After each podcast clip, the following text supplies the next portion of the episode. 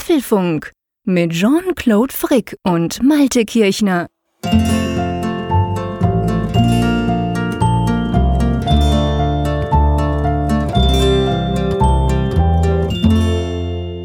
Herzlich willkommen zum Apfelfunk, Ausgabe Nummer 78. Der Apfelfunk, definitiv der heißeste Tech-Podcast im deutschsprachigen Raum. Bei mir hier in Bern ist es aktuell draußen noch 25, drin knackige 30 Grad. Dürfte wahrscheinlich eines das letzte Mal sein, dass es so heiß ist, aber im Moment ist es noch so.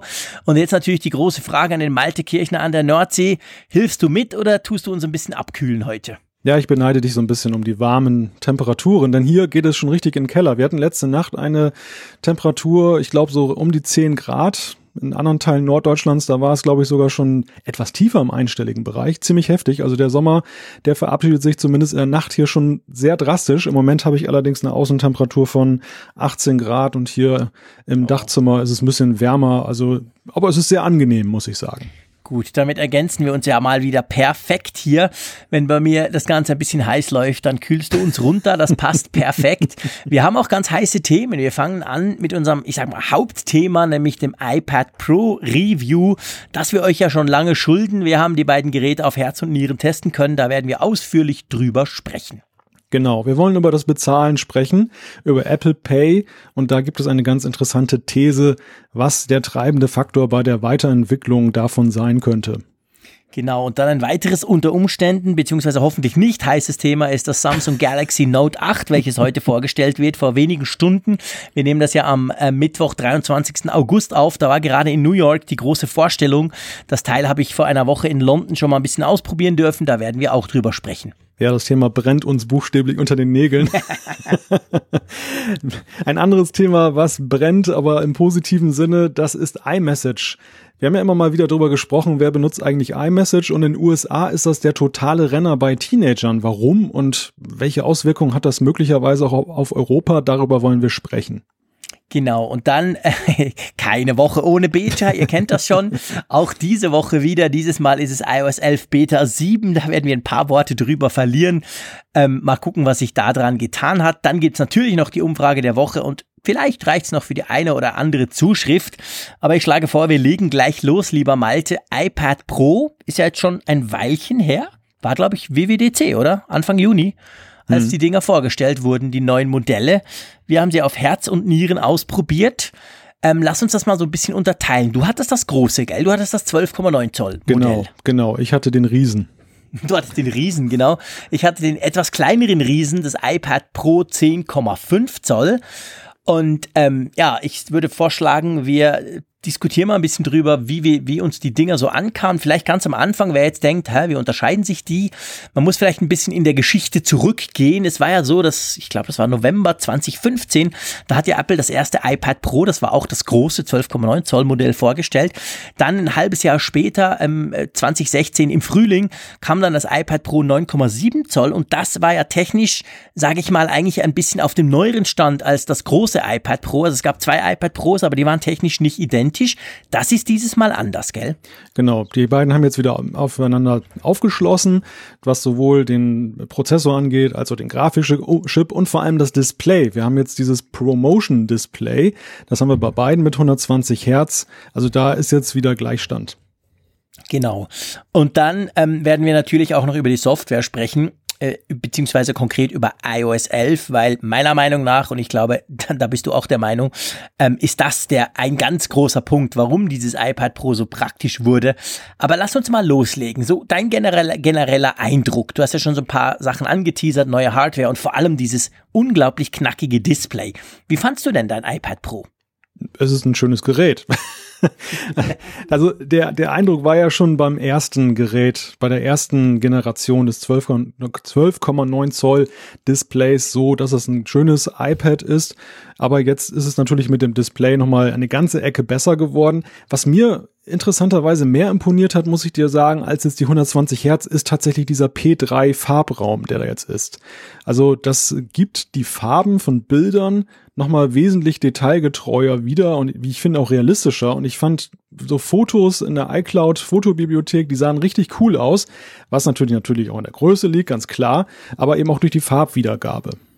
Ja, das ging, das ging mir ganz ähnlich, das stimmt. Also dieser, dieser P3, ich dachte am Anfang, oh, ist ja nur was für Grafiker, aber das ist definitiv nicht der Fall. Also das sind, das sind, das ist wirklich spannend. Das, du hast gesagt, iCloud Fotomediathek. Ich hatte auch plötzlich das Gefühl, hey, meine, meine Fotos sehen ja echt klasse aus, beziehungsweise viel besser als vorher. Das macht schon richtig viel aus. Wobei ich finde auch diese 120 Hertz, ähm, also beim Scrollen, man merkt's schon, oder? Ja, ja, es ist, es ist so, als wenn du unter einer Glasscheibe jetzt irgendwie so eine Art Rollfilm hast. Es ist nicht mehr dieses Gefühl, dass es irgendwie fliert, so wie man es ja von früher kennt, was heißt früher, von den älteren Geräten, wo wenn man dann scrollt, dann die Bildschirm, auf dem Bildschirm die Buchstaben so ein bisschen hin und her flackern. Jetzt ist es wirklich so, dass es so ist, als würde einer da irgendwie an so einer Folie ziehen da unter dem Display und das geht so butterweich rüber. Es sieht extrem nett aus, muss man wirklich sagen, ist wirklich schön anzusehen. Gleichwohl ist es so eine Funktion, wo ich für mich festgestellt habe, ein Kaufgrund wäre es für mich jetzt nicht. Also ist jetzt nicht der bewegende Grund zu sagen, man muss jetzt upgraden. Nein, da gebe ich dir recht. Das stimmt. Also das ist nicht so wichtig. Es ist schön, wenn man es hat. Und ganz ehrlich gesagt, ähm, wenn ich mir jetzt mal so überlege, dass das vielleicht, das munkelt ja der eine oder andere, auch ins iPhone kommen könnte, das wäre dann schon, ich meine, das iPhone nutzt man ja immer noch deutlich häufiger und vor allem länger und öfter als eben zum Beispiel das iPad Pro. Das wäre natürlich, denk, denkst du, diese 120 Hertz, dieses Pro Motion Display, denkst du, das ist die Zukunft bei Apple auch fürs iPhone? Das könnte ich mir sehr gut vorstellen. Ja, ja. Also das Flaggschiff wäre ja prädestiniert, jetzt die nächste Station zu sein für dieses Promotion Display. Wobei man ja nicht immer weiß, ich meine, das ist ja wie mit 3D Touch. Ähm, in Sachen Display sind ja richtige Gräben zwischen dem iPad und dem iPhone. Da kann man jetzt ja nicht wirklich sagen, das eine bedingt das andere. Während vieles andere, was ja nun da drin steckt, das äh, kommt ja häufig früher oder später rüber. Selbst ja Touch ID ist ja dann auch irgendwann aufs iPad gekommen. Beim Display da scheint auch so das Problem eben zu sein mit der Größe dann. Wie kriege ich das unter? Was, wie wirkt sich das auf das Gewicht aus? Und ich möchte keine Wette darauf abschließen, aber wenn es geht, dann machen sie es. Ja, das denke ich auch. Das sehe ich ganz ähnlich wie du. Ähm, du hast vorhin was angesprochen, 3D Touch. Warum zum Geier ist das immer noch nicht auf dem iPad Pro drauf? da fragst du den richtigen. also wenn es nach mir geht, gäbe es das, denn ich finde, das ist immer noch so ein bisschen das Problem bei 3D Touch, dass du eben die Unterstützung nicht geräteübergreifend bei iOS hast. Und das wäre eigentlich sinnvoll und geboten, gerade auch, weil wir in iOS 11 ja auch sehen, dass man 3D Touch noch mehr integriert hat. Also in diesem neuen Control Center, was da da ist, da ist ja 3D Touch nur eine ganz zentrale Funktion und, und es geht zwar auch ohne, aber es ist doch ungleich schöner mit 3D Touch zu arbeiten. Deshalb finde ich es auch persönlich ein bisschen schade, dass das eben auf dem iPad gar gar keinen Einzug hält. Mhm. Ja, das geht mir auch so. Ähm, Formfaktor, du hast vorhin mal angesprochen, das Riesending. Mir war, muss ich ganz ehrlich sagen, als ich das allererste große iPad Pro, das 12,9 Zoll Modell ausprobieren durfte, mir war das zu groß. Wie, wie siehst du das? Ist das, ist das ein praktischer Formfaktor oder ist das ein Riesenklopper? Oh, ja, das ist natürlich die ganz große Frage, an der sich die ähm, Leute dann, oder wo sich die Meinung der Leute teilt. Es ist in Sachen Mobilität ein Gerät, wo ich sage, das ist wirklich grenzwertig. Und für viele, glaube ich, wird es auch schon die Grenze überschreiten. Du musst schon einen großen, geräumigen Rucksack mitbringen, wenn du das einpacken willst. Es ist auch, obwohl es ja nur 700 Gramm wiegt, ist es aber alleine durch die, den Flächenfaktor wiegt es irgendwie schwerer, wenn, wenn du es so unten anfasst und dann hat es irgendwie schnell Übergewicht nach vorne. Deshalb, das, das ist ein ganz, eine ganz schwierige Frage. Ich persönlich sage, das ist noch so an der Grenze und es hat ganz klar Vorteile für bestimmte Anwendungsfälle. Wenn ich zum Beispiel jetzt im Businessbereich so Dokumente bearbeiten möchte, möchte Notizen machen mit dem Pencil, dann kann ich so locker mal ein DIN A4 Dokument da aufrufen, in 1 zu 1 Modus und kann dann irgendwelche Notizen dazu schreiben, unterstreichen, das ist ganz super. Es ist natürlich auch extrem cool, habe ich wieder festgestellt, wenn du eben Netflix anguckst und du hast diesen riesigen Bildschirm vor dir. Das macht richtig Spaß. Stimmt, stimmt. Netflix Aber ist Hammer. Es ist natürlich, wenn du es viel mobil nutzen willst, und mit mobil meine ich zum Beispiel der Pendler, der sich eben dann jeden Morgen in der S-Bahn irgendwas angucken will ah, da wird's schon echt grenzwertig. Ich glaube, da sind viele dabei, die sagen werden, nee, ist mir nicht zu groß und ich mag ihn da auch nicht widersprechen. Mhm. Ja, es, also mir persönlich ging das auch so. Ich bin extrem happy mit dem, mit dem 10,5 Zoll, muss ich sagen, mit meinem, in Anführungszeichen, kleinen iPad Pro. Ganz einfach, weil ich finde, das ist für mich persönlich der perfekte Formfaktor. Der Bildschirm ist spürbar größer als beim 9,7er Modell, welches ich vorher hatte. Gleichzeitig ist das Gerät eigentlich war praktisch gleich groß, da merkt man nicht viel, es gibt sich nicht viel, der Rand ist ja etwas dünner. Also, und ich muss dir ganz ehrlich sagen, ich, ich, ich pendle ja, also ähm, ich pendle ja immer zwischen Bern und Zürich mit dem Zug. Und da ist für mich völlig normal. Ich steige in Zug und dann habe ich bis jetzt immer mein MacBook Pro ähm, 13 Zoll hervorgenommen und gearbeitet. Und seit ich das iPad Pro 10,5 Zoll habe, habe ich das MacBook ganz ehrlich gesagt kein einziges Mal mehr im Zug benutzt. Das iPad Pro ist inzwischen mein hauptmobiles Device, auch auf Arbeit, wenn ich Meetings habe oder so. Ich nehme immer das iPad Pro mit, mit dem äh, Magic Keyboard, oder wie heißt das, das Tastatur-Keyboard-Cover von Apple quasi. Und hey, ich arbeite damit absolut fantastisch. Wie, wie siehst du das? Hast du auch so ein bisschen, klar, wir, wir greifen mhm. jetzt vor, iOS 11 ist da natürlich schon mal das Stichwort, muss ich mhm. klar sagen, aber das hat bei mir echt den Laptop bei sehr vielen Dingen, wo ich ihn vorher gebraucht hat, vor allem so Text oder Notizen während Meetings etc., hat das komplett abgelöst. Ich bin da hin und her gerissen. Ich gebe dir recht, iOS 11 spielt da eine gewisse Rolle und darauf kommen wir ja auch noch zu sprechen. Es ist so, das 12,9 Zoll Gerät mit dem großen Smart Keyboard ist für meine Begriffe nochmal eine ganze Ecke besser eben jetzt auch als Notebook-Ersatz zu benutzen als das äh, ähm, zumindest 9,7 Zoll Gerät. Beim 10,5, da bin ich deiner Meinung, das ist natürlich schon wieder ein Schritt nach oben. Das, das merkt man dann auch gleich wieder in positiver Weise. Aber bei 12,9 ist es wirklich super nutzbar eben auch jetzt mhm. einfach von dem Gefühl her. Und das ist insofern schon ein Faktor, wo ich sagen würde, die Theorie mit dem Notebook-Ersatz kann funktionieren.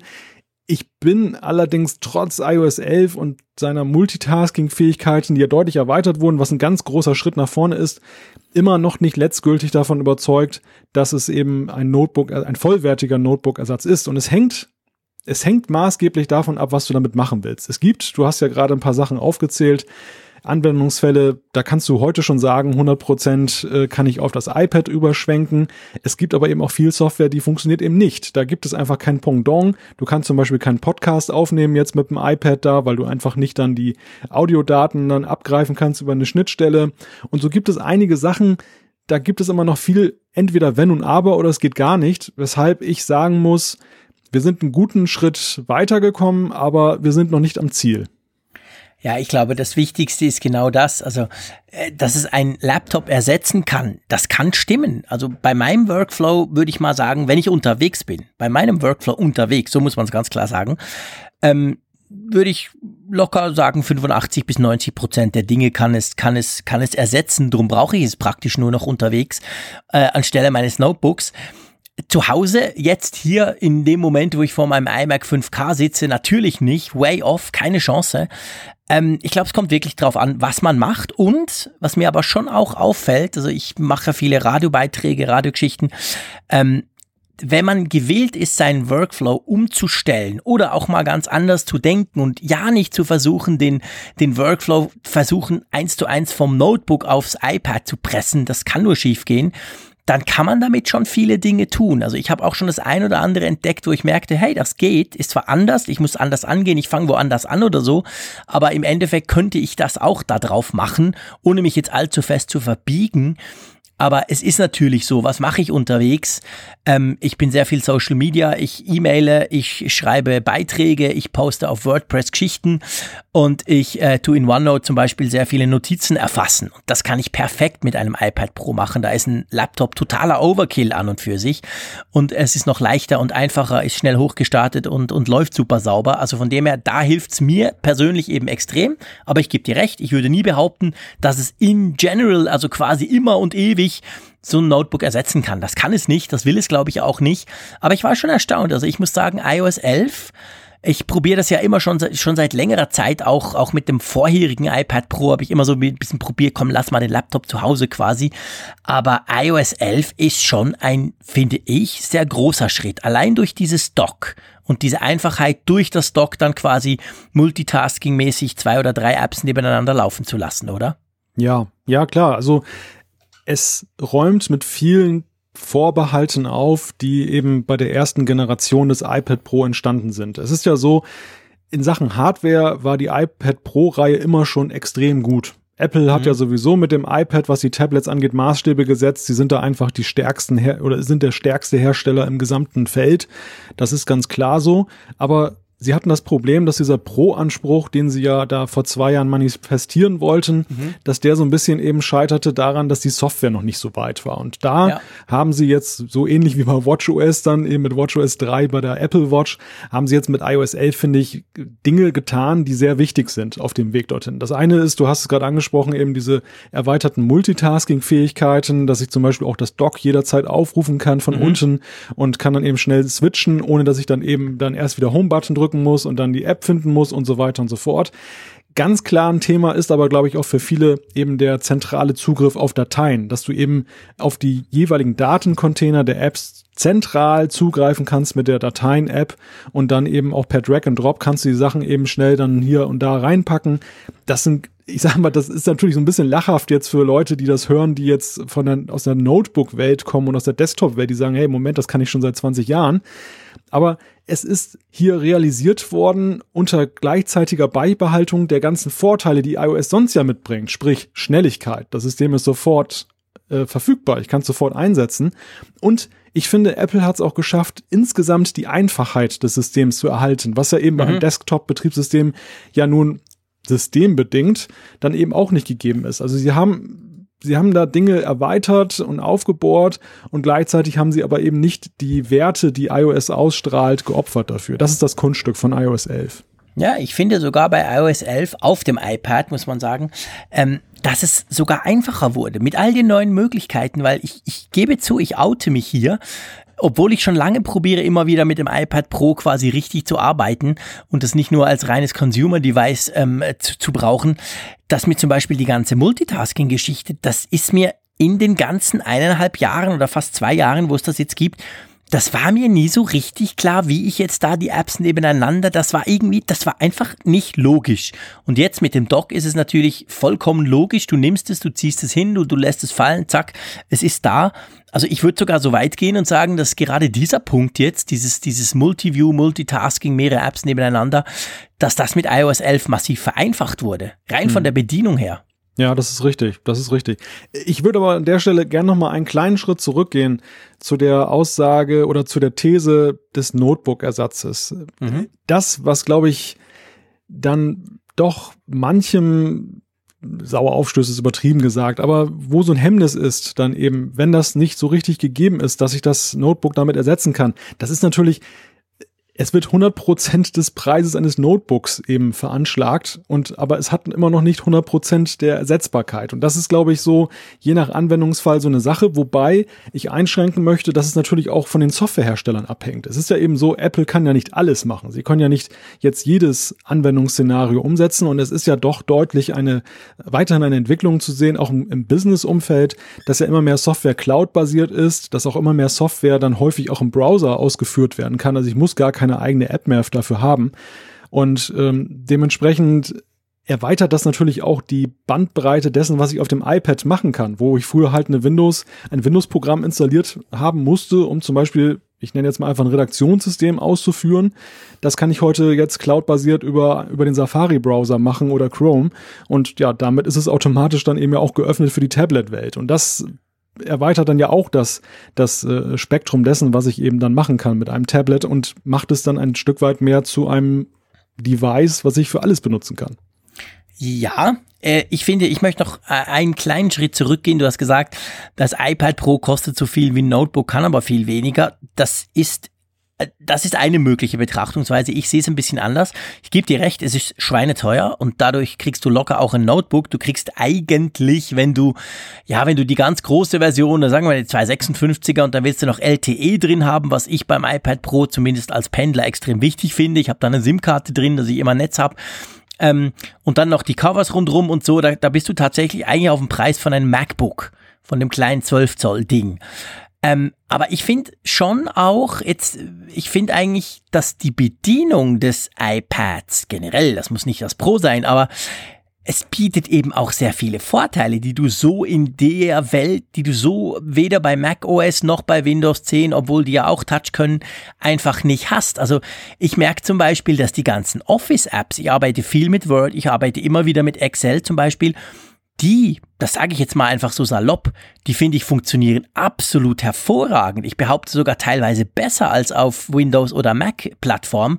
Die sind inzwischen so gut geworden unter iOS und gerade auf dem iPad Pro mit dem schnellen Prozessor und dem Multitasking arbeitet es sich damit in meinen Augen absolut fantastisch. Aber man muss ein bisschen anders arbeiten. Das ist so. Man kann nicht eins zu eins quasi sagen, bei Word habe ich es immer so gemacht, jetzt will ich es genau gleich machen auf dem iPad. Also ich sehe das auch so ein bisschen als Chance, weißt du? Also mhm. ich finde, man darf nicht nur sagen, hey, aber das kann nur die Hälfte, mhm. kostet aber gleich viel. Das ist eine mögliche Ansicht, das stimmt schon. Aber ja. es kann eben auch Dinge, die ein Notebook zum Beispiel nicht kann. Ich möchte das gar nicht so verstanden wissen, dass ich jetzt sage, es kann viel zu wenig. Aber das, was es kann, kann es halt anders. Und das, genau. Und das, ich glaube, das so ist auch das Problem von vielen ja, Leuten, dass es halt das, anders funktioniert. Also die, ich glaube, aber ich glaube aber schon die Erwartungshaltung vieler ist, und das macht natürlich auch der Werbeslogan Notebook-Ersatz aus, dass du eben diese Messlatte anlegst. Also, dass du weniger dich jetzt auf die Vorteile erstmal fokussierst, sondern dass du einfach die Dinger nebeneinander legst und sagst, was können sie? Aha, das kann das und das kann das so noch nicht ganz. Und dann mhm. bist du eben schnell bei einer Bewertung.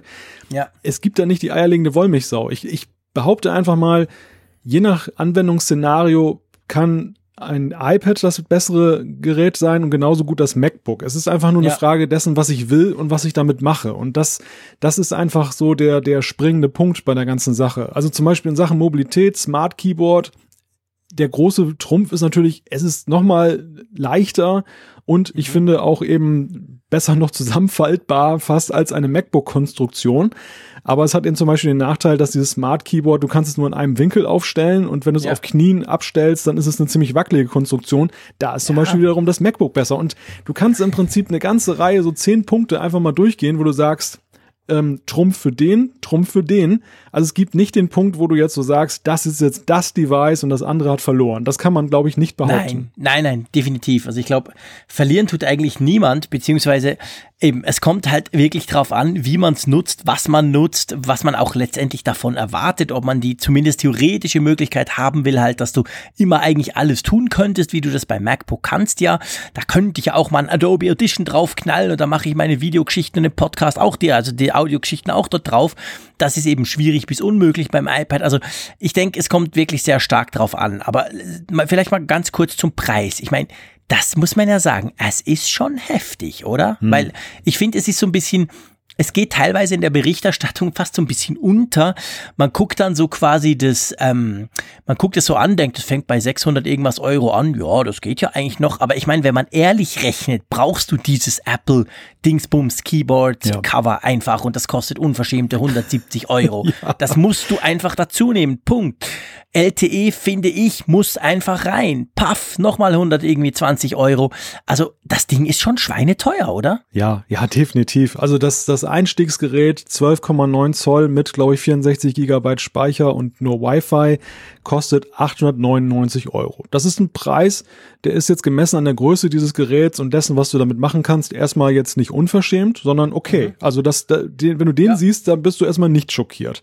Aber du hast es gerade aufgezeigt, wenn du dann diese ganzen Extras dazu, es ist wie beim Auto. Also du, du hast einen super Einstiegspreis und ja, wenn du genau. nachher so eine äh, vernünftige Stimmt. Ausstattung hast, dann stellst du dann fest, oh Gott, das ist ja, ja genau. schweineteuer. Und ich lasse mir das auch noch gefallen, jetzt mit dem Speicher und mit dem LTE, das kennen wir ja alles, die ganze Geschichte, obwohl zum Beispiel bei dem Gerät, was ich getestet habe, in der maximalen Ausstattung mit 512 mhm. Gigabyte und LTE, da war man dann auch schon irgendwie bei, weiß nicht, irgendwie 1000 noch was, ja, ja. 200 ja, Euro. Ja, genau. Der Punkt ist aber wirklich, das Smart Keyboard für 189 Euro und der Pencil für 109 Euro.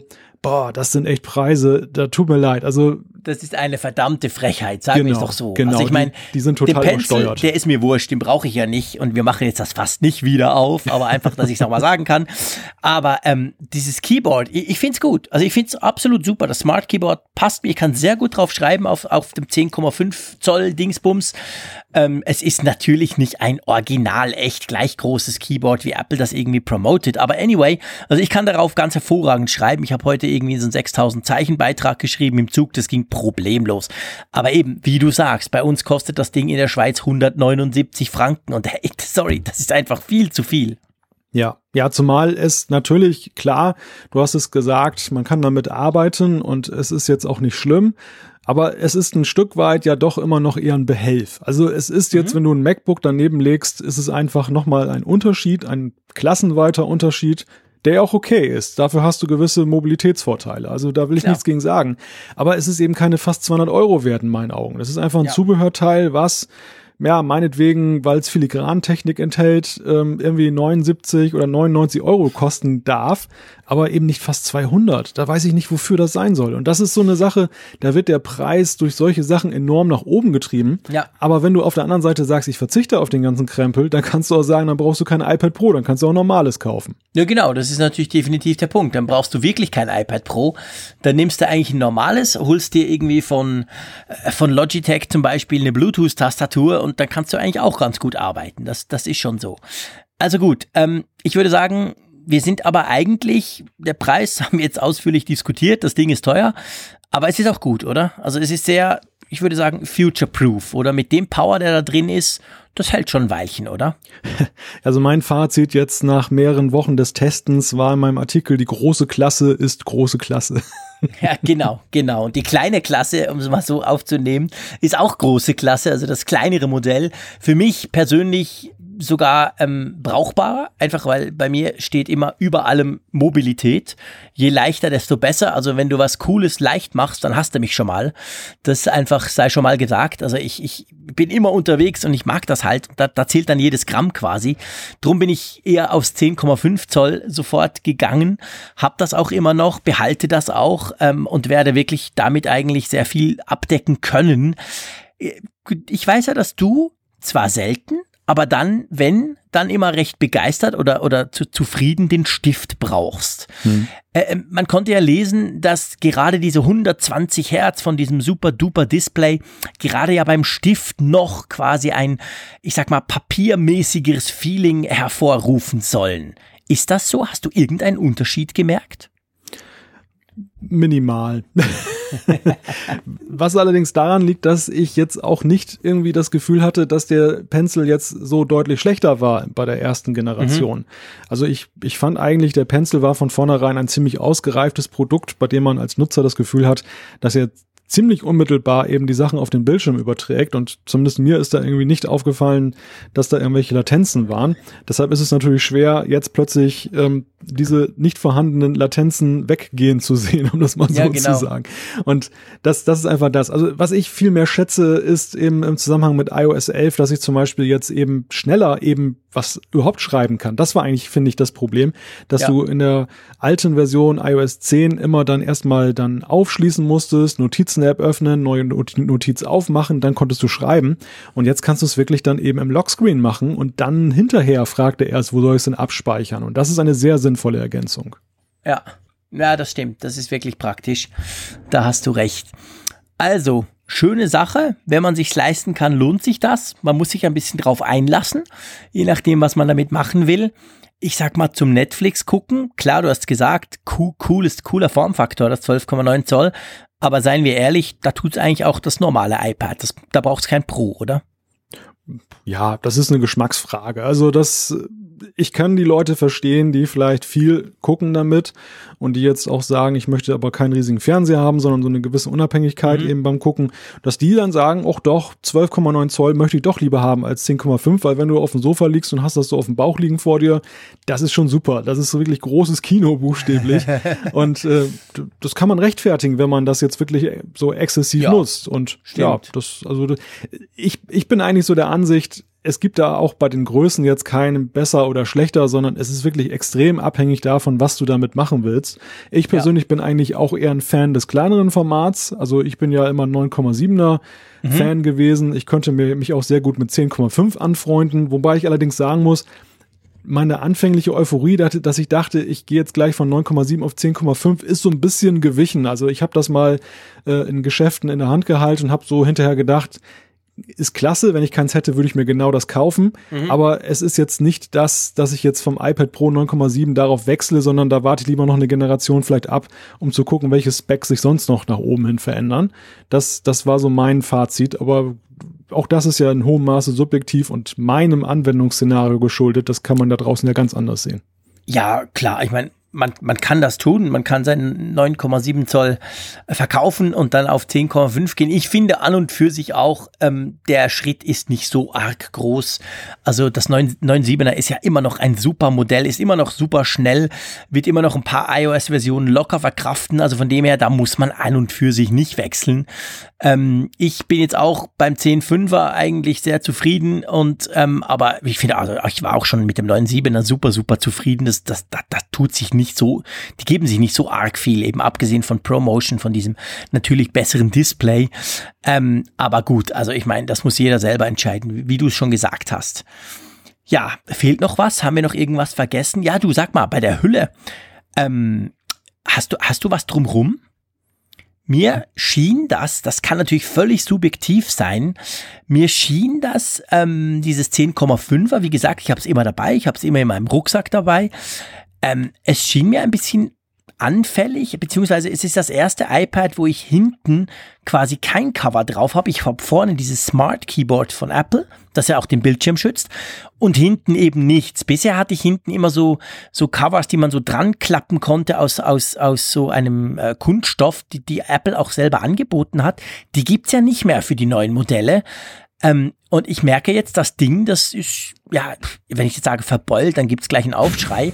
Ich gebe mir immer Mühe, aber es kommt mir so, also das ist schon, sieht ein bisschen verbraucht aus, schon jetzt nach knapp zwei, na, was sind jetzt knapp drei Monate, wo ich das jetzt bei mir hab.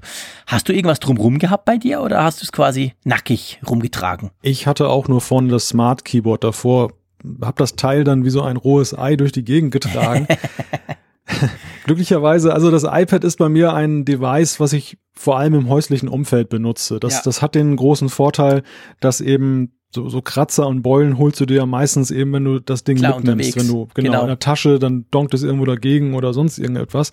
Und ähm, da habe ich dann auch mal Vorsicht, war ich mal vorsichtig und habe dann darauf geachtet, irgendwelchen dick gepolsterten Notebook-Taschen dann zu instrumentalisieren, um das dann mit mir rumzuschleppen. Es ist aber natürlich dann schon ein großes Problem. Also bei meinem iPad Pro 9,7, da habe ich so eine Rundumhülle. Finde ich ein mhm. bisschen schade, weil man das Gold dann nicht mehr sieht, aber ja, hat wiederum aber den großen. Es ist schade, dass es die offiziell von Apple nicht mehr gibt. Das ist ja. echt merkwürdig. Ja, das ist in der Tat die merkwürdig. haben sie ersatzlos gestrichen möglicherweise haben die Dinger sich nicht gut verkauft. Ich weiß es nicht. Also Wahrscheinlich. Das, äh, es gibt jetzt so eine Tasche für, ja. Achtung, nicht, nicht hinhören, für irgendwie, ich weiß nicht, 200 Euro oder so. So eine Leder, nee, stimmt nicht, 150 Schweizer Franken. Eine Lederhülle für das iPad 10,5 zum Beispiel. Die ist natürlich super duper toll, aber du musst es halt jedes Mal rauskluben dann, um es quasi brauchen zu können. Und das Praktische bei diesen Plastikhüllen zum hinten dran pappen war ja, dass du es damit auch brauchen konntest. Also das finde ich ein bisschen schade. Da bin ich gespannt, ob jetzt die Zubehörhersteller noch aufspringen. Bisher habe ich tatsächlich noch nichts gefunden dahingehend. Ja, diese Apple-Hüllen sind ja immer der schöne Kompromiss, einerseits eine Hülle zu tragen und noch irgendwie etwas vom Design zu erhalten. Genau, ja, Sag ich genau. jetzt mal ganz ketzerisch, weil du dann ja auch immer noch das Apple-Logo eingraviert hast genau. und äh, irgendwie sieht es dann noch nach Apple aus, während bei viel, ja. bei vielen Hüllen, nicht alle, es gibt ja auch transparente und wahrscheinlich auch ganz tolle, wir werden sicherlich einen Haufen Zuschriften dazu bekommen, aber bei sehr vielen Hüllen ist, ist, es halt so, sie, sie entstellen ein Stück weit das Gerät. Ich sehe es häufig vor allem, wenn Leute im Business-Umfeld mit iPads durch die Gegend fahren, da achten sie weniger darauf, dass es schön aussieht, sondern da muss es vor allem zweckmäßig sein und man will natürlich auch keinen Ärger mit dem Arbeitgeber haben, dass das Ding dann halt demoliert ist. Mhm. Und dann werden die Teile wirklich so in so mega fette, absolut unansehnliche Hüllen eingepackt und äh, sehen nach nichts aus, sind aber wahrscheinlich sehr wohl behütet. Und ich denke immer, um Gottes Willen, da kannst du auch echt dann da so ein, so ein Schlepptop mit dir rumtragen. Das, ja, genau. Das, das wird ja dann auch größer, genau. Das macht alles kaputt. Ja, da hast du völlig recht, da bin ich ganz bei dir. Also, wir sind doch ziemlich zufrieden mit den Dingern, äh, haben sie ausführlich getestet und würde, würde uns auch interessieren, also ihr dürft uns gerne schreiben, ob ihr euch so ein Teil geholt habt. Wenn ja, warum? Wenn ja, wenn nein, auch warum? Also von dem her gesehen ähm, dürft ihr da gerne in die Tasten hauen, wenn ihr das möchtet. Wir nehmen das dann auf in einer der nächsten Sendungen. Ja. Wollen wir mal zu einem schönen Thema rübergehen, das in Deutschland ja immer wieder diskutiert wird und wo wir Schweizer für einmal sagen können, ja, wir haben schon lange. Ich wollte vorhin noch kurz mal schamlose Eigenwerbung machen, dass wir in unseren Show Notes auch unsere Rezensionen, die wir geschrieben haben, du ja schon vor mir und ich jetzt kürzlich, dann verlinken werden. Also wer dann noch weiterführend etwas lesen möchte über unsere Meinungen, da gibt's dann nochmal schwarz auf weiß was heißt hier Eigenwerbung? Das gehört genauso dazu. Wir schreiben ja auch immer wieder irgendwo. Genau, darum werden wir das natürlich auch noch verlinken. Ganz, ganz wichtig. Da könnt ihr das Ganze noch in schriftlicher Form und zusammengedampft auf eine Seite quasi könnt ihr das auch noch lesen. Genau. Ja. Jetzt, jetzt habe ich so ein bisschen dir den Wind aus den Segeln genommen mit deiner ja. wunderschönen Überleitung und der Stichelei mit Apple Pay und Deutschland. ja, Apple Pay, das ist ja so ein Dauerthema und es gibt ja aktuell auch wieder Gerüchte, dass in Deutschland das vielleicht an den Start gehen soll, zeitnah. Und äh, jetzt gibt es ja aktuell da ein Thema, ja, bezüglich der Frage, was ist denn der treibende Faktor? Genau, und zwar geht's da eigentlich drum, so quasi, ja, warum braucht's denn Apple Pay? Oder anders gefragt, warum nutzen denn die Leute Apple Pay immer mehr, wenn man das so ein bisschen weltweit betrachtet? Und da gibt's jetzt äh, einen, finde ich, recht interessanten Artikel bei applepage.de ähm, und da geht's eigentlich darum, dass sie sagen, ja, du eigentlich letztendlich der treibende Faktor ist die Ungeduld der Nutzer, weil nämlich die meisten Nutzer in verschiedenen Umfragen gesagt haben, ja, das Ganze mit den Karten und der blöde Pin und der ganze Mist ist eigentlich, ist eigentlich nicht sehr benutzerfreundlich, ist nicht sehr praktisch. Wenn ich dir die Möglichkeit hätte, mit dem Handy einmal dranhalten, Finger drauf und bezahlt, dann würde ich das tun. Finde ich eigentlich noch interessant. Also, dass quasi, dass das eigentlich rauskommt. Das ist unter anderem eine Umfrage aus den USA von Juniper Research. Äh, in den USA wurde die gemacht und dass da da quasi rauskommt, die Leute sind so ungeduldig, dass schon die PIN-Eingabe quasi ein, äh, ein Zeitverlust darstellt. Siehst du das auch so? Ja, ich meine, das ist ja keine sensationelle Erkenntnis, dass das Nein. nervt, sondern das ist eigentlich eher nur so eine Selbstverständlichkeit. Was ich bemerkenswert finde, ist eben aber doch die aufgezeigte Diskrepanz zwischen dem, was die Leute meinen und das, was sie dann aber machen. Und mhm. dass da nämlich dann immer noch Welten dazwischen liegen, dass eben nur ein kleiner Bruchteil sich dann den neuen Verfahren öffnet, wobei natürlich gleich wieder auch Einwände kommen. Da hatten wir auch eine Zuschrift bekommen kürzlich, im Sinne von, die Deutschen lieben ja gar nicht ihr Bargeld, sie kriegen einfach die tolle Technik nicht präsentiert oder äh, nutzbar mhm. gemacht, mit denen sie eben die Alternativen nutzen können. Natürlich ist da auch was dran. Also es ist, glaube ich, so ein vielschichtiges Problem, woran es liegt. Aber ich stelle eben auch insgesamt fest, die Innovationsfreude der Menschen ist auch nicht groß. Ich sehe es, also ein Beispiel nur kurz. Ich, ich sehe es halt sehr stark daran, hierzulande sind halt einige Supermarktketten unterwegs, zum Beispiel die Edeka, dass du eben auch dann über Apps dann eben bezahlen kannst. Das Ganze ist so ein bisschen schwierig am Anfang gewesen. Ich habe es hier auch, glaube ich, mal dargelegt mit dem Lastschriftverfahren, was man beantragen musste und so weiter mhm, und so fort. Genau.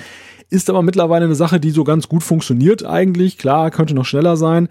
Und ähm, wird kaum praktiziert. Also ich, ich, äh, ich ärgere, verrate ich mal an dieser Stelle, ich ärgere manchmal die Kassiererin und, und sagt, ich will per App bezahlen und da die das so selten machen, wissen die aber gar nicht, wie es geht und müssen erstmal Kollegen zur Hilfe rufen.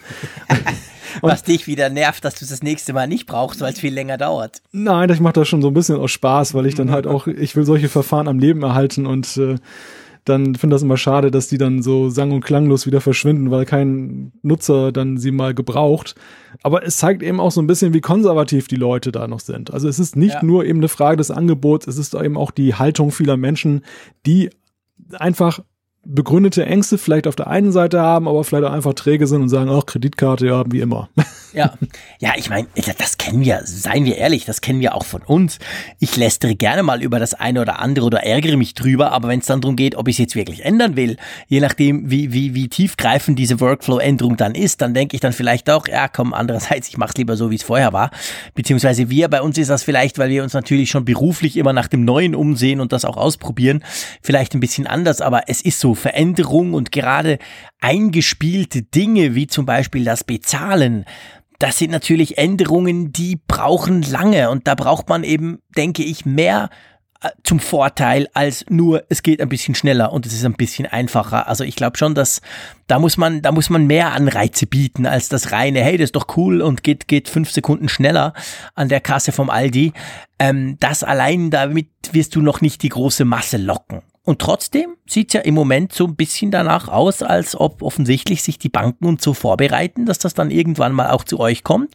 Dieses Jahr noch. Hm. Also gut möglich, dass wir an der Apple Keynote, an der sagenumwobenen iPhone Super Duper Keynote vielleicht sogar noch ein, ein zwei Worte zu Apple Pay hören. Das wäre natürlich ein ziemlicher Hammer, wenn dann ausgerechnet Deutschland das Land wäre, in dem es freigeschaltet wird. Es ist natürlich dann aber auch die Frage, in welchem Umfang es hierzulande freigeschaltet wird. Also ob dann möglicherweise irgendwelche Direktbanken dann im ersten Schritt die Partner sind, weil sich nämlich die, sag mal, der größte Verbund der Banken, Sparkassen, Volksbanken vielleicht ein bisschen sträuben, weil sie einfach Angst davor haben oder so wie ihr das ja in der Schweiz auch habt, dann eben eigene Verfahren und Apps auf den Weg gebracht haben, deren Existenz sie dann zu Recht gefährdet sehen. Mhm. Das, das ist die spannende Frage. Also was für ein Rollout wird das sein von Apple Pay? Ich möchte noch mal einen, einen weiteren Gedanken kurz einfügen zu der Frage, eben den Leuten geht's nicht schnell genug mit dem Chip und also dem Chip der Kreditkarte und auf der mhm. anderen Seite benutzen sie ihn weiterhin. Mein Gedanke ist aber auch häufig, dieses schnelle Bezahlen, ich halte das einfach nur ran und muss da gar nichts weiter groß mhm. gucken. Das ist so eine Sache. Bei Kleinstbeträgen finde ich das extrem komfortabel und habe da auch keine Probleme mit. Wenn ich da irgendwie mein Kaugummi für 99 Cent bezahlen will, habe ich keinen Bock, eine PIN-Nummer einzugeben. Ja. Und da halte ich dann irgendwie gerne mein Uhr dran oder mein Smartphone und will da gar nichts weiter genau. mit zu tun haben bei größeren Transaktionen glaube ich, ich glaube, die Langsamkeit dieser Verfahren ist auch ein Stück weit eben auch eine künstliche Ausbremsung, damit die Leute nochmal Gelegenheit haben zu reflektieren, was sie da eigentlich gerade machen und wie viel sie da gerade über den Ladentresen reichen. Also ich finde das eigentlich so ein bisschen beunruhigend, wenn ich mir vorstelle, ich gehe irgendwo hin und äh, bezahle 2000 Euro, ohne nochmal drauf zu gucken. Ja, also ich gebe dir in der Theorie recht. Ich frage mich dann aber im praktischen Einsatz, ähm, wie oft kommt es vor, dass du an der Kasse stehst und merkst, hey, äh, Moment, Moment, da stimmt irgendwas massiv nicht. Das ist ja dann doch relativ selten, oder? Also ich weiß nicht, bei mir passiert das sehr, sehr selten. Oder ich merke, oh shit, ich habe fünf davon, die Kinder haben noch zehn, zehn zusätzlich draufgelegt und ich habe es gar nicht gemerkt. Hm. Ähm, ich, ich gebe dir recht, natürlich, du musst den PIN eingeben, du guckst nochmal drauf, es kommt im Display bei dir auch nochmal, es kostet so viel, du musst nochmal okay bestätigen, je nach System. Das bietet dir natürlich noch die Möglichkeit, irgendwie zu sagen, äh, Moment, aber ja, ich weiß nicht so recht. Also ich denke da jetzt weniger an den Supermarkt, aber ich denke zum Beispiel an die Tankstelle. Du bist da in der Schlange, in der Kasse, in der Tankstelle. Es ist großer Tanktag, der ist ja manchmal so montags und so. Und dann hast du acht Leute vor dir und dann geht das alles ein bisschen durcheinander und plötzlich hast du die falsche Zapfsäule eingebucht da vom Kassierer.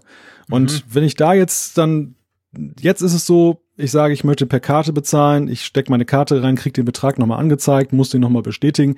Und in diesem Moment reflektiere ich nochmal, habe ich jetzt eigentlich gerade den richtigen Betrag, den ich hier bezahle? Oder ist das möglicherweise völlig falsch und ich bezahle gerade von dem Touareg nebenan die 120 Liter? Das, mhm, mhm, und das ist so eine Sache dann, wo ich ein bisschen Bauchschmerzen hätte, dass der, der mit der Kontrollierbarkeit der ganzen Geschichte, ja. dass ich, dass ich irgendwie den Überblick verliere und nachher wandern da irgendwelche Summen über den Tisch und die muss ich dann kompliziert wieder zurückholen. Ich könnte mir vorstellen, dass das in der Psychologie der Menschen durchaus auch eine Rolle spielt. Bei aller Liebe zur Technik und eben zur Geschwindigkeit. Mhm. Äh, ja, das glaube ich dir. Ich kann es nicht so ganz nachvollziehen, weil auch in der Tankstelle sind bei uns bei den Kassen immer Bildschirme, wo du genau siehst, was es kostet, bevor du irgendwie sagst, du zahlst es, egal ob bar oder mit Karte oder mit Apple Pay. Also von dem her diesen Zwischenschritt, das am Terminal auch nochmal äh, aufzunehmen, äh, den, den brauche ich eigentlich nicht. Aber ich gebe dir schon recht. Ich meine, es, es kann, das ist tatsächlich so. Drum brauche ich es tatsächlich auch sehr oft für so Kleingeschichten es geht sau schnell. Also es ist wirklich so, man hält unter Umständen sogar nur die Apple Watch dran und zack, es ist bezahlt. Also es, es funktioniert, wenn es funktioniert, funktioniert es wirklich sehr gut und auch sehr schnell. Und das bietet wahrscheinlich schon auch, auch natürlich die eine oder andere Gefahr, da irgendwas vielleicht zu schnell zu machen, was im Moment jetzt noch mit Karte oder so gar nicht geht. Ja, da, da gebe ich dir recht. Mal gucken, wie es kommt, ob es kommt. und ähm, in welchem Umfang, da gebe ich dir auch recht. Also bei uns ist es ja nach wie vor noch ein bisschen eingeschränkt mit Kreditkarten und also viele gehen nicht und so weiter. Es wird zwar immer besser, jede, jede Woche fast, aber es ist noch nicht so ganz so, dass du es quasi wirklich bei allem brauchen kannst, mit jedem Bankkonto, mit jeder Kreditkarte oder so. Und ich könnte mir vorstellen, dass das unter Umständen bei euch dann ähnlich wäre. Es ist in, war in fast allen Ländern so, sogar in den USA, als es initial gestartet wurde, Apple Pay. Auch da waren es nur ein paar Banken, die mitgemacht haben und viele nicht. Und aber nach, nach und nach haben haben dann eben, die meisten haben es dann eben doch unterstützt. Ich glaube, es braucht auch einfach eine gewisse Zeit.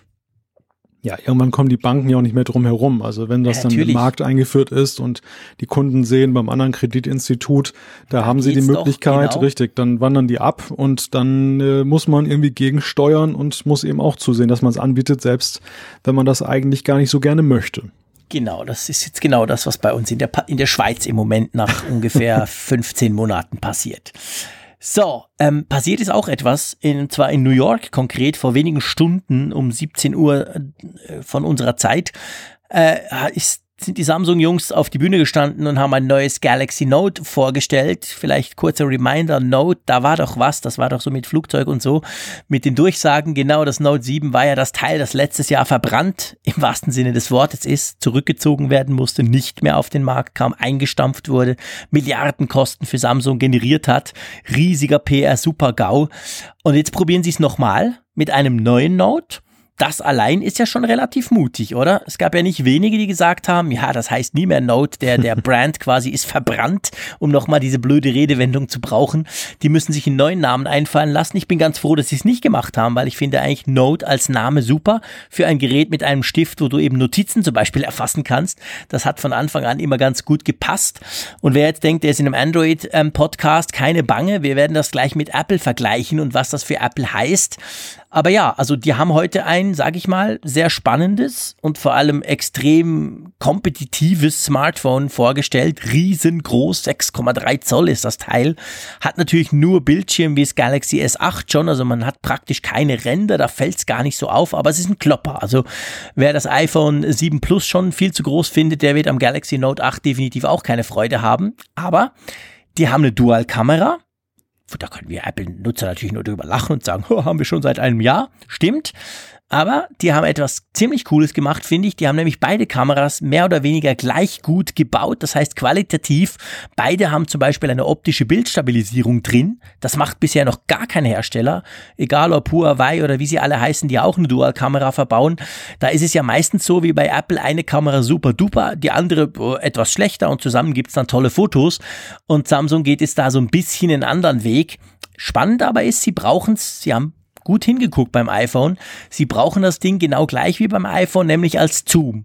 Also nicht als irgendwie Schwarz-Weiß-Variante, wie Huawei das macht, nicht als Weitwinkel, wie LG das macht, sondern quasi als zweifach optischen Zoom. Dafür kannst du die zweite Linse brauchen. Aber ähm, ich muss mal sagen, also kameratechnisch, ich durfte das für eineinhalb Stunden ausprobieren vor einer Woche. Ähm, das ist eine echt, echt spannende Kamera. Also ich würde jetzt mal, ohne dass ich das jetzt schon wochenlang mit mir rumgetragen habe, das kommt dann noch, aber würde ich mal sagen, die macht wirklich ganz, ganz, ganz coole Fotos. Und weißt du, was mir ganz besonders gefallen hat? Ja. Es gibt doch diesen Bokeh-Effekt. Also ganz ehrlich gesagt, das iPhone, Apple hat ja den sozusagen eingeführt mit dem iPhone 7 Plus. Ich kannte das Wort vorher gar nicht, weil ich kein Fotograf bin. Ich bin mehr so ein Automatenknipser. Ähm, diesen Effekt gibt es natürlich beim Galaxy Note 8 auch. Was man da aber machen kann, und das finde ich eigentlich ganz knackig, du kannst die Intensität einstellen. Also du kannst quasi sagen, okay, ich mache jetzt ein Foto von Malte mit Bokeh bitte und dann ist der Hintergrund schön unscharf und dann hast du so einen kleinen Slider auf der Seite in der Kamera-App und da kannst du quasi stufenlos von Normalfoto, alles scharf, auf eben Bokeh, du scharf, der Rest ganz verschwommen, kannst du das stufenlos verstellen und in Realtime, also du siehst dann gleich, wie es eben aussieht. Das fand ich ein ganz cooles Feature. Das finde ich, dürfte Apple auch noch einbauen in seiner Kamera. Ja, ich bin da sehr zuversichtlich, dass wir das auch irgendwann sehen werden. Denn Samsung ist ja nun wirklich so der Hauptkonkurrent, was eben die Smartphone-Kamera auch angeht. Also genauso wie Samsung sich jetzt dann ein bisschen was abgeguckt hat, was Apple da macht mit ihrem iPhone. Genauso glaube ich, dass Apple auch sehr genau hinguckt, was eben Samsung da veranstaltet. Und wenn da so irgendwelche sinnvollen Dinge sind, werden wir über kurz oder lang die auch dann entweder softwaretechnisch oder hardwaretechnisch abgebildet sehen. Ich glaube, die Geschichte mit der zweiten Kameralinse, dass sie gleichwertig ist, das ist sowieso so eine Geschichte. Da hat Samsung jetzt natürlich ausgenutzt, dass Apple das sich so ein bisschen offen gelassen hat für das nächste Modell.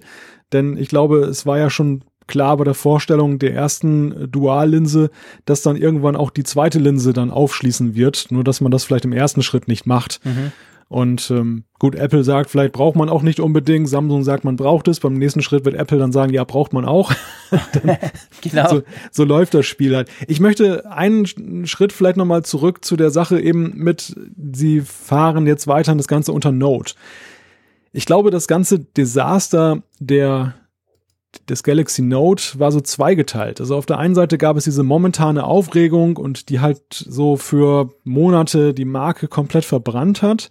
Mhm. Und auf der anderen Seite, selbst in den Zeiten, als das jetzt total in Verruf war, hat man immer wieder gelesen, dass viele Leute traurig sind, weil sie sagen, dass es eigentlich selbst das Note 7 ein ziemlich gutes Handy war. Du hast es ja, glaube ich, auch gesagt. Du warst ja auch traurig, dass das jetzt vom Markt genommen wurde. Das war der Hammer. Ja, das war das, das war das Smartphone 2017. Also das ja. war ein absolutes Ü, ein Überflieger.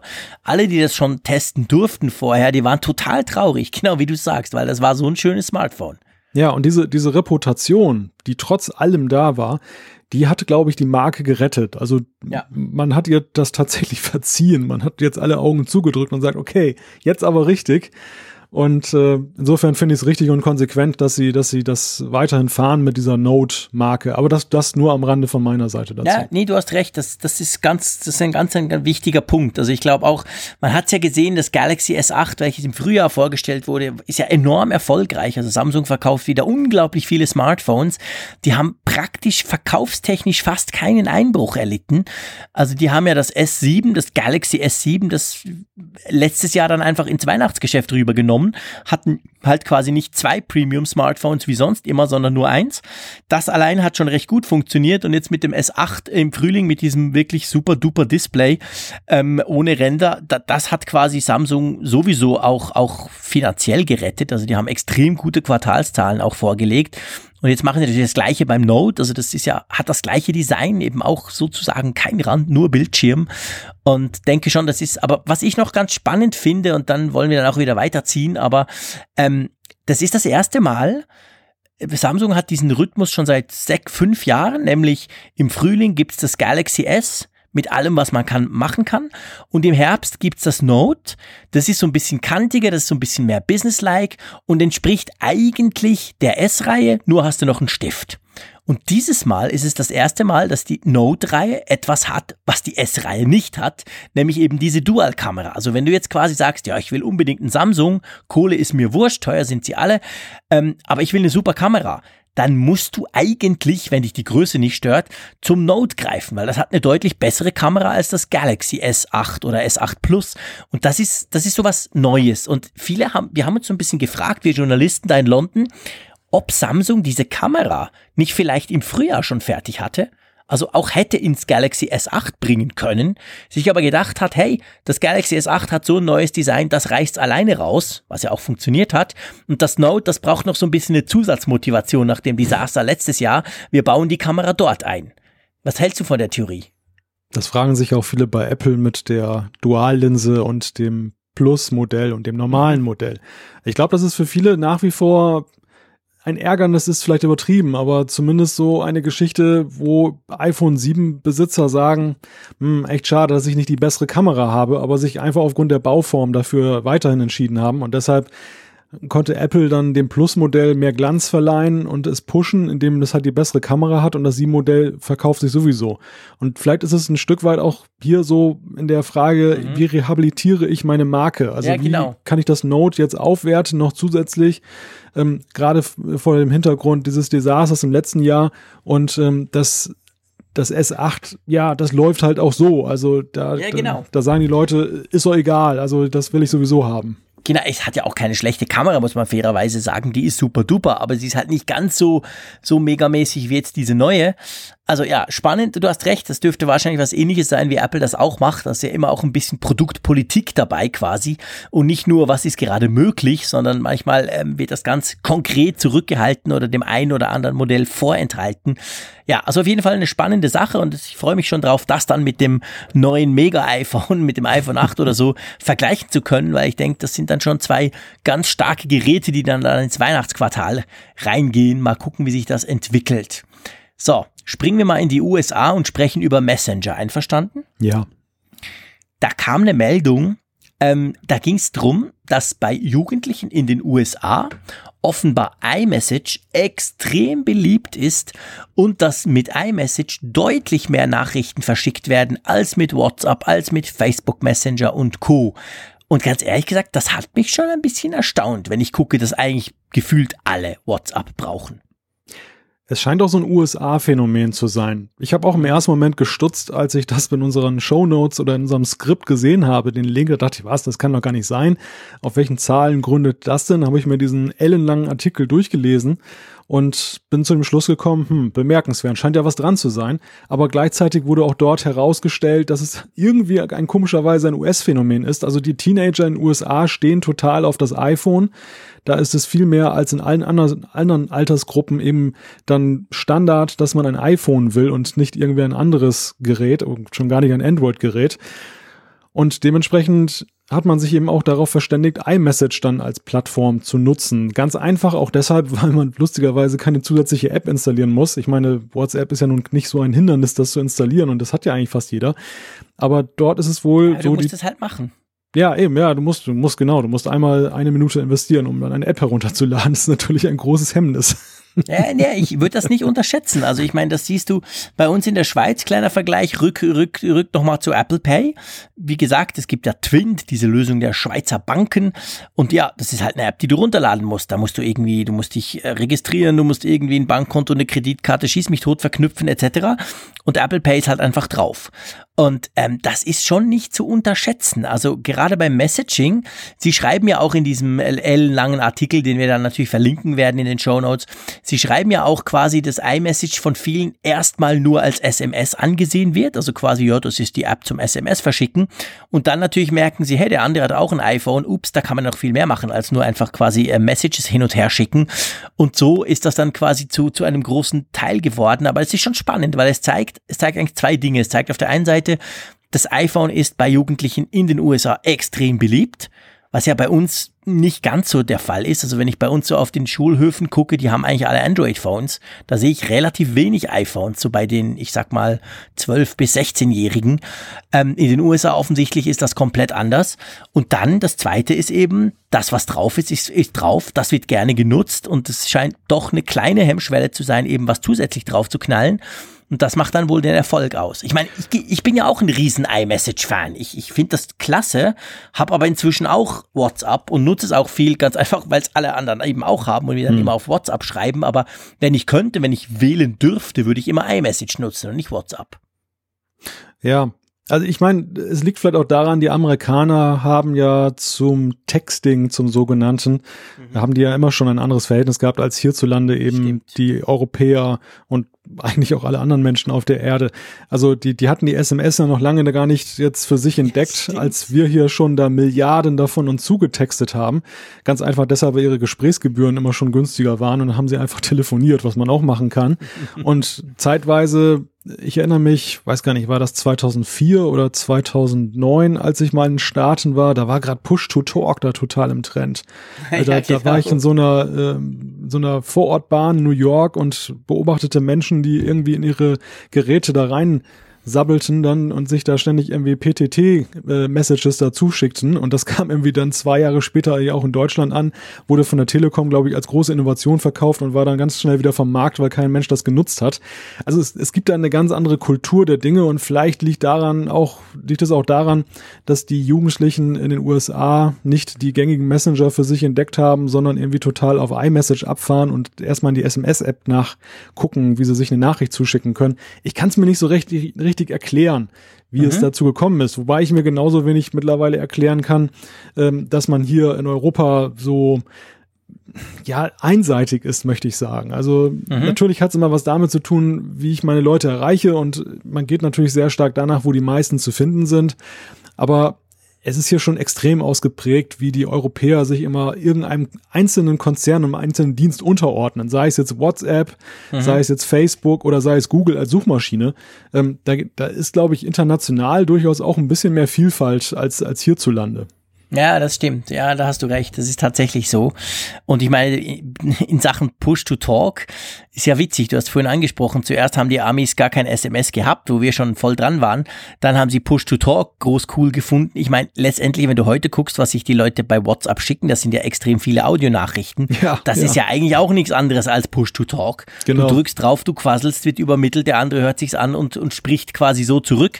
Also von dem her sind wir da eigentlich auch nicht viel weiter, beziehungsweise schicken uns wieder Audio-Messages hin und her. Also ja, lustige Sache. Also wir verlinken das mal, könnt ihr euch gerne mal durchlesen. Lohnt sich, finde ich, mal so ein bisschen anderen Blick auf so ein Thema. Und ähm, wenn wir da sind, äh, ja, die Umfrage der Woche hängt dann damit zusammen, aber ich schlage vor, wir sprechen trotzdem zuerst noch kurz über iOS, oder? ja, das Thema können wir auch ganz schnell abhaken, denn diesmal ist es ja wirklich kleinteilig ausgefallen, das Update. Wir haben die Beta 7 von iOS 11 bekommen und ich glaube, ja, man kann die Featureliste mehr oder weniger an einer Hand abzählen, oder? Äh, ich weiß sie gar nicht. Ich habe mich ehrlich gesagt überhaupt nicht drum gekümmert. Das kam bei mir drauf. Schwuppwupps, waren glaube ich knapp 100 Megabyte.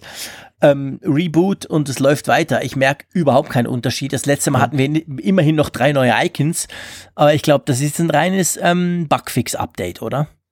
Ja, Bugfix und, und kleinere Verbesserungen oder was heißt Verbesserungen, aber kleinere Änderungen hier und da noch so an Finessen, die man aber kaum bemerkt. Also bei weitem jetzt nicht mehr so prominent wie die Icons. Weißt du, was mir aufgefallen ist? Bei den ersten, hm, ich glaube, es waren die ersten vier oder fünf Betas von iOS. Da ging es, wenn du die Apple Watch eben auch auf das entsprechend passende ähm, WatchOS 4 Beta dann immer hochgezogen hast, kamen ja immer beide Betas gleichzeitig raus. Das ging unglaublich lange. Also auf meiner Apple Watch äh, Sport ging das irgendwie pff, nicht übertrieben, eineinhalb Stunden jeweils, bis das wirklich drauf war, bis das irgendwie geklappt hat. Und so seit zwei, drei Betas geht das relativ zackig, so wie wir es uns eigentlich von den normalen Updates äh, gewöhnt sind. Also das dauert vielleicht Viertelstunde, ist immer noch recht lang, aber Viertelstunde und dann ist das drauf. Also da haben sie offensichtlich irgendwas gemacht. Also meine Apple Watch ist jetzt viel schneller aktualisiert, als das vorher noch der Fall war. Aber das ist ehrlich gesagt das Einzige, was ich gemerkt habe. Zeigt aber so, wir sind jetzt auch schon in der dritten Woche auf einem wöchentlichen Beta-Rhythmus. Das zeigt schon, also so langsam, aber sicher, ja, also das Ziel würde ich mal sagen, ist in Sicht, oder? Ja, die Schlagzahl erhöht sich und jetzt ist ja gerade ganz aktuell heute als neuer gerüchteweiser Termin für das äh, Event im September, der 12. September ins Rennen gerollt. da, ich, da zünde ich bei mir eine Kerze an. Nee, Quatsch, da trinke ich ein Glas Champagner. Das sage ich nämlich schon lange. Ich habe jetzt schon lange das Gefühl, es sei der Zwölfte. Warum auch immer, aber irgendwie denke ich ja doch, dass das würde passen. Äh, spannend, dass du sagst, habe ich noch gar nicht gelesen. Ich hatte gar keine Zeit, die News zu verfolgen. Ähm, ja, also wir, auch da bleiben wir dran, aber ich würde ja. mal sagen, iOS 11 nähert sich der Vollendung. Ja, ja, aber den Termin habe ich jetzt ins Rennen geführt, weil es dann mit dem 12. September, wir haben heute den 23. August, wo wir diese Folge aufnehmen. Das ist jetzt ja wirklich keine große Zeit mehr und nee.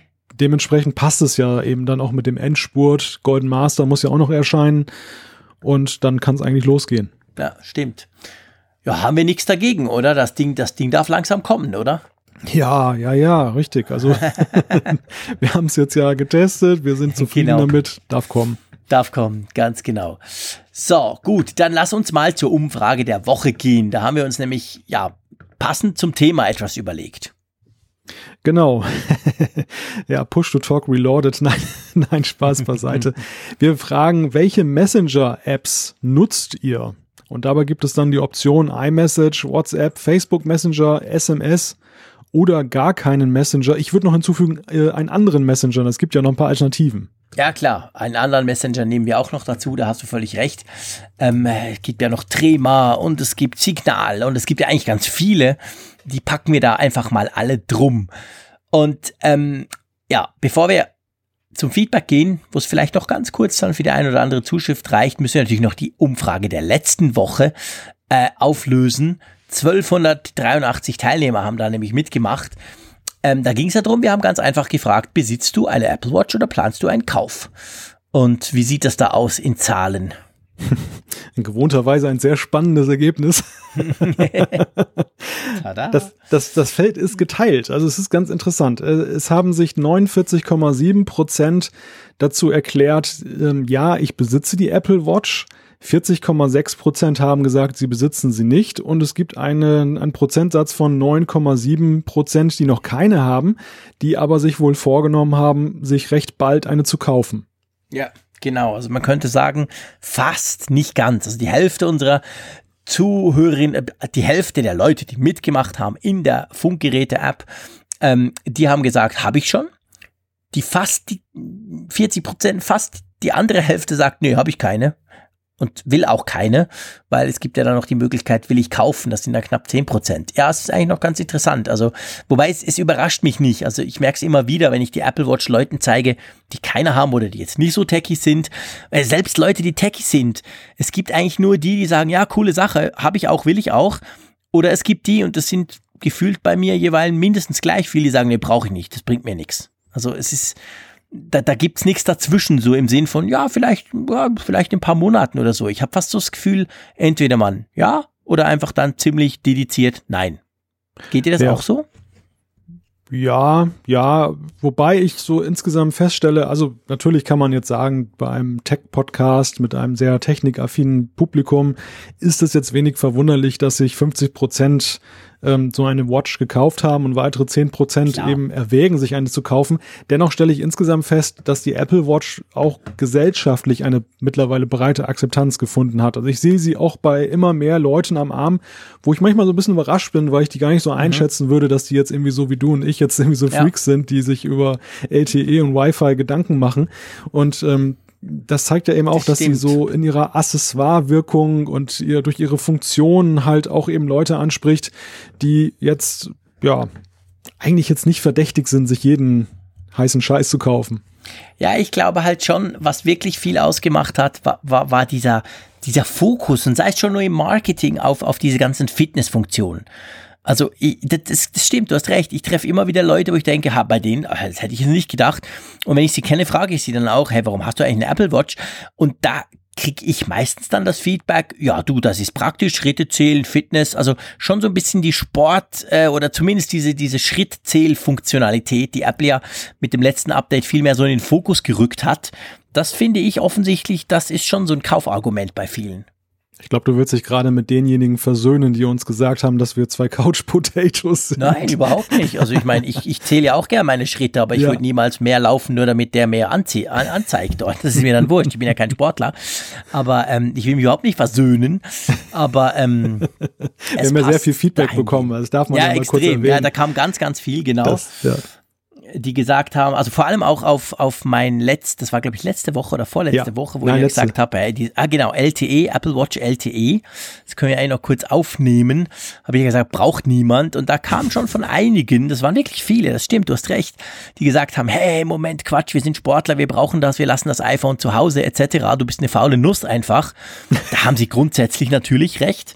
Ich bin eben kein Sportler, ich bin aktiv unsportlich, aber ähm, ja, das offensichtlich ist also doch schon etwas, wobei ich dann halt nach wie vor finde, ja, aber die Schritte zählt er auch so. Dafür brauchst du ja kein Internet. Also, äh, Egal, jetzt wollen wir nicht neu, neu aufmachen, das Fass, ja, aber da kam ja, viel Feedback, das stimmt. Äh, es gibt da allerdings auch noch einige Begründungen, die über das hinausgehen, was wir gesagt haben. Also die eben auch sagen, Sport besteht ja nicht nur aus Synchronisieren von Daten mit der Cloud, sondern es geht eben auch um Notfallfunktionen und all solche Geschichten, die einem als Sportler einfach wichtig sind oder man will das Smartphone nicht im Gepäck haben, um bestimmte Internetfunktionalitäten eben in Anspruch zu nehmen.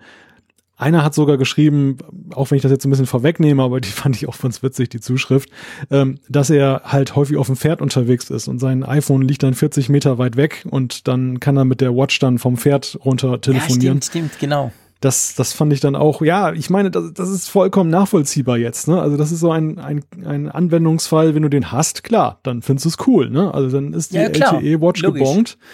Ähm, aber wenn du das Big Picture dran. anguckst, dann wird ja Apple wahrscheinlich nicht für die zwölf Leute, die reiten und eine Apple Watch haben und das iPhone 50 Meter davon in der Jacke sitzt, ähm, diese Funktion einbauen. Also ja. Weißt du, was ich meine? Ja. Ich meine das jetzt nicht böse oder, oder despektierlich, überhaupt nicht. Aber Apple guckt natürlich immer, versucht natürlich mit neuen Funktionen, ganz generell mit Produkten, so viele Leute wie möglich anzusprechen. Und das war ja auch so ein bisschen meine Aussage, wo ich gesagt habe, ich kann mir nicht vorstellen, dass diese Funktion für extrem viele Leute was mhm. bedeutet. Wir haben jetzt einiges Feedback bekommen, ganz konkret für Leute, die gesagt haben, das, das, das. Aber das ist wahrscheinlich eben nicht die Mehrheit der der potenziellen Käufer. Drum erwarte ich von Apple, wenn sie das machen, dass sie eben darüber hinaus noch irgendein Feature bieten, wo die meisten finden, ja, brauche ich. Also das, das war so ein bisschen mein, meine Intention. Aber komm, wir sind ja eigentlich schon voll im Feedback. Ja, Lass uns ja. doch gleich ins Feedback reingehen. Da können wir nämlich genau die noch kurz mal äh, vorlesen. Ähm, äh, ist gut, wenn ich mit Grisha anfange? Ja, ja. Also, ich hab, ihr Lieben, seid ihr euch oft so einig und seid, doch seid ihr euch oft so einig und sprecht so positiv, dass es manchmal schon nervt. Augenzwinkern in Klammern. Bei der Deutung der Ergebnisse aus der Umfrage zum Namen des iPhones habe ich mich gewundert. Das Ergebnis bedeutet ja auch, dass nahezu jeder Name, der kommen wird, fast die Hälfte der Hörerschaft in Zustimmung bringt, da ihr die 25% derer, denen es egal ist, wie bei einer Enthaltung dazu rechnen könnt. Stimmt. Ja. Kann man, ja, hat sie recht, oder? Oder er, ich weiß nicht, Grisha. Ja, also es ist eine, ist eine Betrachtungsweise, die einleuchtet, ja klar. Genau, genau. Also von dem her ist es ja, das stimmt. Also wir haben ja dann gefragt nach, nach dem Namen des iPhones und ich war dann ganz erstaunt, ähm, dass fast alle gleich viel äh, Stimmen bekommen haben, aber das stimmt schon. Also das ist natürlich für Apple eigentlich cool, weil letztendlich, wenn wir das jetzt als Maßstab nehmen würden, das machen wir natürlich, weil wir eine tolle Hörerschaft haben, dann ähm, würde das ja letztendlich heißen, ist eigentlich wurscht, wie sie das Ding nennen. Es finden es alle mehr oder weniger okay. Ja, wohl wahr. Ich mach mal weiter mit Matthias. Genau. Da sind wir nämlich schon bei der ersten Apple Watch Zuschrift. Er schreibt, lieber Malte, lieber Jean-Claude, an eurer Bewertung von LTE in der Apple Watch hat man gemerkt, dass ihr Couch Potatoes seid. Sportsflaumen. Wer häufig haben joggt. sowas von. ja, kann man nicht, kann man nicht äh, bestreiten. Ähm, wer häufig joggt, wäre froh, wenn er das iPhone zu Hause lassen könnte und trotzdem nicht auf ein paar Grundfunktionen verzicht, verzichten müsste. Ich jogge jeden Morgen meine Runde am Arm die Apple Watch und auf dem Rücken in einem speziellen iPhone-Rucksack Umschnallteil mein iPhone Plus. Das Teil ist nämlich zu schwer, um es einseitig an einem Arm zu tragen. Es wäre eine große Erleichterung, wenn ich nur die Apple Watch anziehen und dabei nicht verzichten müsste auf Tracking, GPS, Podcast, ja, ich höre euch beim Joggen und Notfallkommunikation. Denn anders als Jean-Claude Karlauerte ginge es mir bei LTE auf der Watch nicht ums Telefonieren mit der Uhr, sondern um die Möglichkeit, im Notfall Hilfe rufen zu können. Da kann die Qualität noch so scheiße sein, Hauptsache es hilft. Ja, da hat ja Matthias aus Basel äh, grundsätzlich recht. Das ist natürlich definitiv eine Möglichkeit. Wobei, je nachdem, wo er dann joggen geht, hat er wahrscheinlich keinen Empfang. Aber okay, ich soll nicht kalauern. Mache ich auch nicht. Drum springen wir gleich weiter zum Heiko. Der schreibt nämlich, das ist, glaube ich, unser Reiter, genau. Der schreibt Ja. zur Apple Watch und deren eventuell geplanter LTE-Funktion. Ich bin da komplett bei euch. Totaler Quatsch. Aber zum Thema Telefonieren mit der Watch habe ich als Reiter eine völlig andere Meinung. Oft liegt das iPhone nämlich in der Jacke, 40 bis 50 Meter entfernt zu mir und meinem Pferd. Wenn dann die Uhr klingelt, kann ich das Gespräch mit einem Klick annehmen und völlig ungestört weiterreiten. Also absolut klasse, diese Funktion.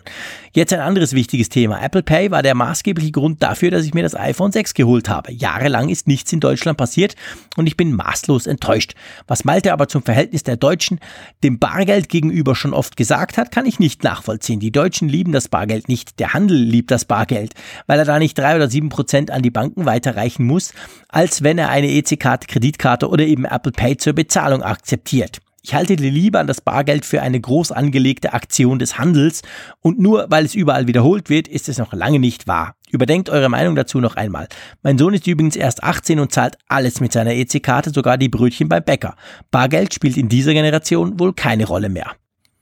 Ja, wie siehst du das? Ich werde mich jetzt hüten, nochmal irgendwas über Deutsche und Bargeld zu sagen.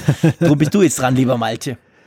Ja, also ich möchte erstmal noch ein bisschen ablenken vom Thema, indem ich zur LTE Apple Watch nochmal komme.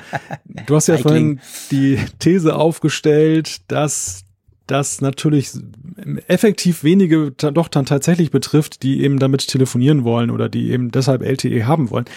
Mir ist eigentlich so ein Licht aufgegangen beim Lesen dieser Zuschriften, die wir zahlreich bekommen haben, dass es vielleicht gar nicht um die effektive Nutzung geht, sondern in vielen Fällen einfach um das Gefühl, es haben zu wollen. Weißt du? Also ich, ich, ich glaube auch beim iPad gibt es, Es einen gewissen Pro ja. genau, dass es einen gewissen Prozentsatz von Käufern gibt, die sich ein ein äh, iPad kaufen mit LTE und es dann bei der theoretischen Möglichkeit belassen, dass sie einfach das Gefühl haben, ey cool, ich könnte jederzeit, wenn ich mal kein Wi-Fi habe, jetzt auch mobil reingehen, aber ja, effektiv ist ja fast überall ein Hotspot und äh, man hält sich oftmals dort auf, wo sie sind. Man braucht es dann gar nicht, aber man kauft es trotzdem deshalb und zahlt da sogar mehr dafür. Und glaube genauso bei der Apple Watch gibt es viele die einfach sagen, mehr Konnektivität, mehr Unabhängigkeit vom iPhone, das ist mir was wert, auch wenn natürlich die effektive Nutzungsquote, und das kann Apple ja eigentlich egal sein, ob es genutzt wird oder nicht. Solange ja, es sich verkauft, ist ja cool. Ja, klar, logisch. und dass das vielleicht auch durchaus ausschlaggebend sein können. Habe ich für mich persönlich nicht so gesehen, aber ähm, die Zuschriften haben das Gefühl erzeugt. Zu der Frage Bargeld. Ich glaube, das ist nicht ganz falsch, was, was Heiko schreibt, dass eben der Handel auch natürlich ein Interesse daran hat, eben das Bargeld weiterhin zu forcieren. Wobei man sagen muss, das Bargeld macht auch in, einen enormen Batzen an Kosten aus. Also wenn ich mit, mit Banken spreche, dann mhm. sagen die mir häufig, sie würden lieber heute als morgen das Bargeld in Deutschland abschaffen, weil es einfach diese ganze Infrastruktur, diese Geldautomaten, die Münzen, die, die ja nun in der Herstellung viel mehr kosten, als sie wert sind und so weiter. All das würden die Banken lieber heute als morgen abschaffen und genauso hätte auch der Handel einiges davon davon, es bargeldlos zu machen, denn er hat ja auch das Sicherheitsproblem. Sie müssen da Geldtransporte organisieren, sie müssen Sicherheitsmaßnahmen ergreifen, damit da nicht jemand dann die Kasse klaut und diese ganzen Geschichten. All das hast du ja nicht, wenn du bargeldlos dann eben transferierst. Das ist mhm. ja wesentlich sicherer und weniger angreifbar, zumindest jetzt stationär. Und deshalb, ich, ich bin da nicht so ein Anhänger dieser, der Handel will das so Theorie. In Teilen sicherlich ja. schon, aber nicht ausschließlich. Ich glaube, das spielt ganz viel eben rein, auch die Angst der Deutschen nach wie vor, die Deutschen sind Datenschutz-Angsthasen. Ganz klar. Die haben nicht ohne Grund Google aus dem Land gejagt mit ihren Kameras. Also das ist das einzige Land auf der Erde, was das gemacht hat. Mhm. Und aus dem Grunde, die haben auch Angst vor Tracking durch Kreditkarten, Kaufverhalten studieren und so weiter. Es gibt ja auch viele Leute, die diese Kundenkarte nicht haben wollen, weil sie ja. einfach sagen, oh, die können nachgucken, dass ich ja. Nutella esse. Wo, wo ich mich frage, ja, selbst wenn, was bringt einem das? Ja. Und, und das ist, glaube ich, so der springende Punkt bei der Geschichte, diese Anonymität, die man da mhm. wahren kann. Und es wird auch gerne viel schwarz gearbeitet. Auch dafür ist das Bargeld ganz wichtig. Stimmt, ja, stimmt. Das ist, ja, genau, da hast du recht. Da ist es natürlich essentiell sozusagen, dass man das eben nicht nachvollziehbar ähm, oder nachverfolgbar machen kann. Tja, gut. Ähm, wenn ich so auf unseren Ticker gucke, auf unsere Uhr, dann denke ich, wir sind mal wieder schön in unserem Zeitrange drin. Äh, war eine spannende Sendung. Ging es dir auch so? War eine heiße Sendung, oder? Mhm, ja, du hast nicht zu viel versprochen am Anfang. Sehr schön, okay. Aber wir sollten uns nicht selber loben, das überlassen wir unserer ja, Hörerschaft. Genau. Die schicken uns dann schon E-Mails, wenn die übermütig werden. Von dem her darf man das auch ab und zu mal einfach mal so ein bisschen sagen. Oder wir uns ein bisschen erfreuen dran. Ähm, da kommt dann immer genug Feedback zurück, das uns wieder zurechtrückt. Aber jetzt im positiven Sinne natürlich, selbstverständlich meine ich das. Ja, von dem her gesehen, wir hören uns definitiv in einer Woche wieder. Mal gucken, ob wir da noch ein bisschen mehr über das iPhone wissen. Vielleicht sogar schon den Termin. Vielleicht sogar eine ganz offizielle Einladung von Apple. Who knows? Wir bleiben dran, definitiv. Ihr uns hoffentlich auch gewogen und hört uns weiterhin. Ich sage von meiner Seite Tschüss aus Bern und freue mich schon auf nächste Woche. Ja, diesen wunderbaren Worten kann ich mich nur anschließen. Nächste Woche drücken wir wieder die Push-to-Talk-Taste. Bis dann.